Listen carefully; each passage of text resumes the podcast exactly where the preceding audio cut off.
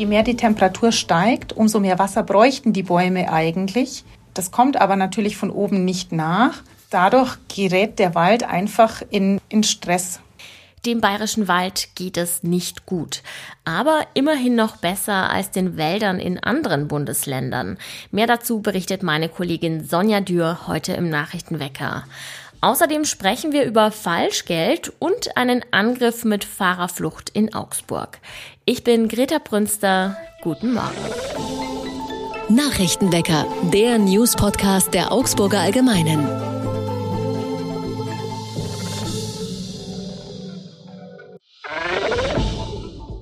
Wir starten rein mit den News aus Augsburg. Es gibt neue Erkenntnisse zu dem Problem in der Kahnfahrt. Wir hatten im Nachrichtenwecker schon darüber berichtet. Ich fasse es für euch nochmal kurz zusammen. Also die Stadt hat dem Kahnfahrtbetreiber untersagt, sein Lokal weiter in vollem Umfang zu bewirtschaften, weil rausgekommen ist, dass ein Anbau dort illegal gebaut wurde. Diesen Anbau gibt es schon seit den 70er Jahren. Die Eltern des heutigen Betreibers hatten ihn als Schwarzbau aufgestellt. Das Problem dabei ist, er entspricht nicht den sicherheitstechnischen Vorgaben, hat zum Beispiel keinen zweiten Fluchtweg. Deswegen wird jetzt fieberhaft überlegt, wie man das Problem lösen könnte, ohne dem Betreiber die Sommersaison kaputt zu machen. Jetzt ist rausgekommen, dass die Probleme wohl schon seit 2019 bekannt sind. Offiziell hat die Stadt aber erst im März 2023 die Nutzung untersagt. Raus kam das wohl, weil der Betreiber damals einen Schaden am Dach gemeldet hatte. Die Stadt hat dann im Archiv nach der Baugenehmigung geguckt und gemerkt, dass es gar keine gibt. Baureferent Gerd Merkle und Liegenschaftsreferent Wolfgang Hübschle haben ihr Vorgehen damit verteidigt, dass man hinter verschlossenen Türen nach einer Lösung gesucht habe. Man habe zum Beispiel überlegt, ob man eine Nachgenehmigung machen könnte, aber leider ist das Gebäude inzwischen sehr marode, vor allem das Dach macht Probleme. Der Betreiber beteuert, er habe nicht gewusst, dass seine Eltern das Gebäude ohne Genehmigung aufgestellt hätten. Er muss sich jetzt überlegen, ob er auf das Angebot der Stadt eingeht, ab 1. April zumindest die Außengastronomie und den Bootsverleih für 60 Gäste zu öffnen. Bundesweit kursiert sehr viel Falschgeld. Auch in und um Augsburg stellt die Polizei etliche Fälle fest. Wie das Polizeipräsidium Schwaben-Nord mitteilt, liegt die Zahl der Fälle von Falschgeld in der Stadt und im Landkreis jährlich im dreistelligen Bereich. Seit 2018 gibt es laut Polizei einen Rückgang, vielleicht weil in der Pandemie mehr online eingekauft wurde. Jetzt gibt es aber wieder viele Anlässe, wo die Blüten kursieren könnten, zum Beispiel bei Volksfesten, wo ja überwiegend bar bezahlt wird. Falschgeld ist für die Polizei zwar leicht zu erkennen, aber die Hintermänner sind nur schwer zu erwischen. Am häufigsten sind übrigens falsche 20 oder 50 Euro Scheine, die werden oft in Geschäften bemerkt. Es kommt aber auch vor, dass falsche Münzen gefunden werden. Oft werden die dann bei Automaten erkannt. Die Polizei rät übrigens auch den Bürgerinnen und Bürgern genau hinzusehen.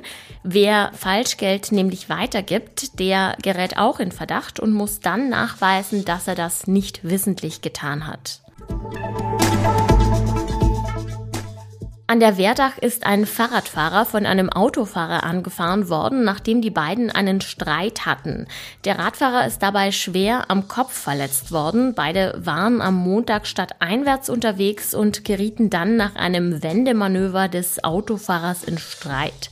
Sie beleidigten sich gegenseitig, dann fuhr der Fahrradfahrer auf dem Werdachdamm weiter. Der Autofahrer ließ es aber nicht gut sein, sondern verfolgte laut Polizei den Radfahrer und fuhr ihn an, wodurch der Radfahrer stürzte. Die Kripo sucht jetzt nach Zeugen, die am Montagmorgen gegen 8 Uhr im Bereich der Stadionstraße unterwegs waren. Falls ihr etwas wisst, dann meldet euch bitte bei der Kripo. Alle Infos findet ihr auch auf unserer Website.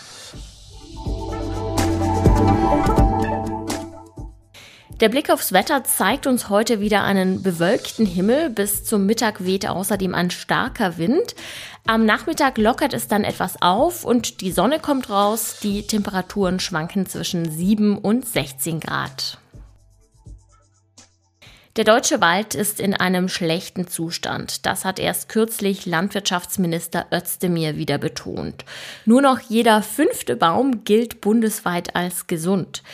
In Bayern zeigt sich ein etwas anderes Bild. Da sind die Schäden offenbar sogar zurückgegangen.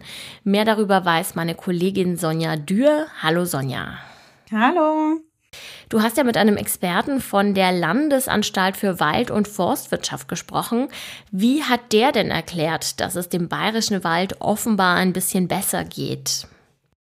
Ja, der Herr Pröbstle, der ist ein richtiger Experte in Sachen Wald und Forst. Und uns hat das natürlich auch, für uns hat es viele Fragezeichen aufgeworfen. Wieso soll es denn in Bayern so anders sein? Und im Endeffekt hat er gesagt, wir hatten vergangenes Jahr einfach Glück in Bayern, da im Frühjahr mehr Regen gefallen ist als in anderen Bundesländern und Bayern so insgesamt gesehen einfach Böden hat, die das Wasser besser speichern. Und dadurch kommt dieses bessere Ergebnis zustande. Man muss aber auch wissen, diese Erhebung findet jedes Jahr zu einem bestimmten Zeitpunkt statt, im Juli nämlich. Und damit ist die große Hitzeperiode, die wir im August hatten und auch der trockene Herbst noch gar nicht mit einberechnet. Ja, Herr Pröbstle hat ja ja auch eine weitere Zahl genannt, die für ihn sehr wichtig ist, nämlich die Nadel- und Blattverluste. Was sagt diese Zahl denn aus? Ja, das ist ähm, etwas kompliziert vom Terminus her. Im Endeffekt heißt es nur, dass ähm, jeder Baum einzeln angeguckt wird und dann guckt man sich an, wie viele Nadeln ein Nadelbaum oder wie viele Blätter denn ein Laubbaum verloren hat. Und man kann im Endeffekt sagen, diese Zahl ist ganz, ganz minimal zurückgegangen. Und im Schnitt tragen die Bäume im Freistaat rund ein Viertel weniger Nadeln oder Laub. Das ist nicht wirklich gut. Also das ist einfach auf hohem Niveau ähm, eine weiterhin schlechte Zahl. Was hat dem Wald denn besonders zu schaffen gemacht? Das ist eine Kombination. Im Endeffekt sieht man die Folgen des Klimawandels, der Klimakrise im Wald sehr, sehr deutlich. Es sind sehr viele heiße Sommer in Folge gewesen. Es ging 2015 los, 2018, 19, 20. Auch das vergangene Jahr, das stresst die Bäume einfach, weil denen das Wasser fehlt. Und zugleich je mehr die Temperatur steigt, umso mehr Wasser bräuchten die Bäume eigentlich. Das kommt aber natürlich von oben nicht nach. Und ähm, dadurch gerät der Wald einfach in, in, in Stress. Okay, es hängt also offenbar alles zusammen. Jetzt liest man ja auch oft vom Borkenkäfer, der soll ein großes Problem sein. Da frage ich mich immer, warum ausgerechnet der Borkenkäfer? Warum nicht auch andere Schädlinge? Auch das hat mit der Hitze zu tun.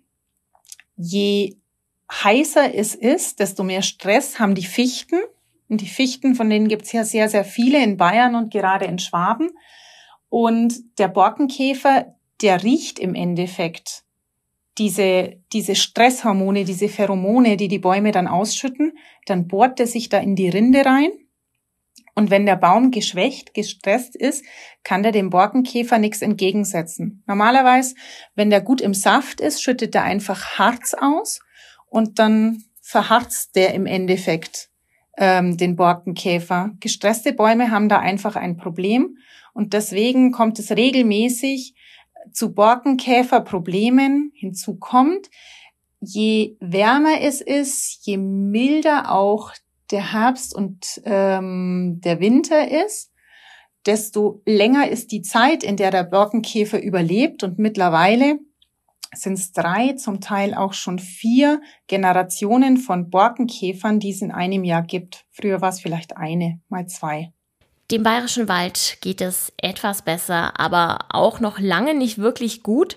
Vielen lieben Dank, Sonja, dass du das für uns aufgedröselt hast. Bitteschön. Und auch das ist heute noch wichtig. Die Staats- und Regierungschefs der EU-Staaten beraten heute über weitere Hilfe für die von Russland angegriffene Ukraine. Dabei soll auch der ukrainische Präsident Volodymyr Zelensky zugeschaltet werden. Zum Auftakt des zweitägigen Gipfels in Brüssel soll es zudem einen Austausch mit UN-Generalsekretär Antonio Guterres geben. Eine kuriose Meldung kommt wie immer zum Schluss. Ihr kennt ja bestimmt die jüngsten Aktionen von Klimaaktivisten der Gruppe Letzte Generation, die sich immer mal wieder auf der Straße festkleben und den Verkehr stören, um auf ihr Anliegen aufmerksam zu machen. Sie fordern nämlich, dass mehr gegen den Klimawandel getan werden muss.